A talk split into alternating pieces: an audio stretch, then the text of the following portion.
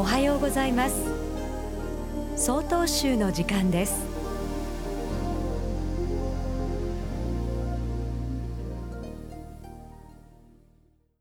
おはようございます。浜頓別町永昌寺加藤千優です。私のお寺では年に一度寺子屋通学塾というものを行っています。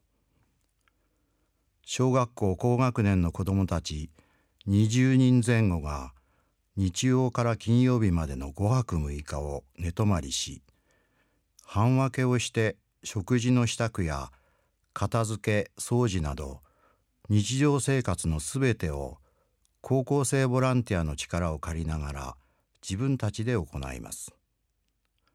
その中で毎朝半ごとに30分ほど座禅をします。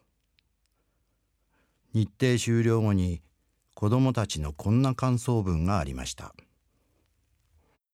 毎朝の座禅は足も痛いし時間がとても長く感じられて最初は大変だった。でも慣れてくると心が落ち着いて気持ちよく思えた。時々は静かな時間も必要だと思った。この感想文には座禅によって心が整えられていく様子がうまく表されています。座禅をする時はなるべく静かな場所を選び仕事のことや家庭の事情を一休みし損得や善悪を考えずただひたすらに座る。腰骨を立て背筋をまっすぐにして姿勢を整え吐く息吸う息をゆっくり深く丁寧にして息を整える。そしてそれによって心を整えていきます。夜寝る前に行うと安眠が訪れ朝に座ると一日がすがすがしく始まります。足を組めない方は正座でも椅子でも構いません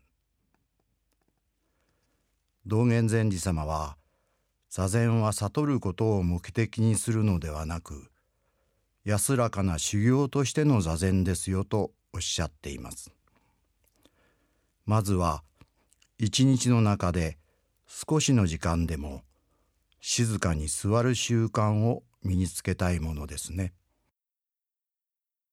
ただいまのお話は浜頓別町永昌寺住職加藤千優さんでした。この番組に対するご意見ご感想をお寄せください。郵便番号064-0807札幌市中央区南七条西4丁目玉宝寺内曹洞宗北海道管区強化センター。曹洞宗の時間係まで。お便りお待ちしております。これで曹洞宗の時間を終わります。今日も一日健やかにお過ごしください。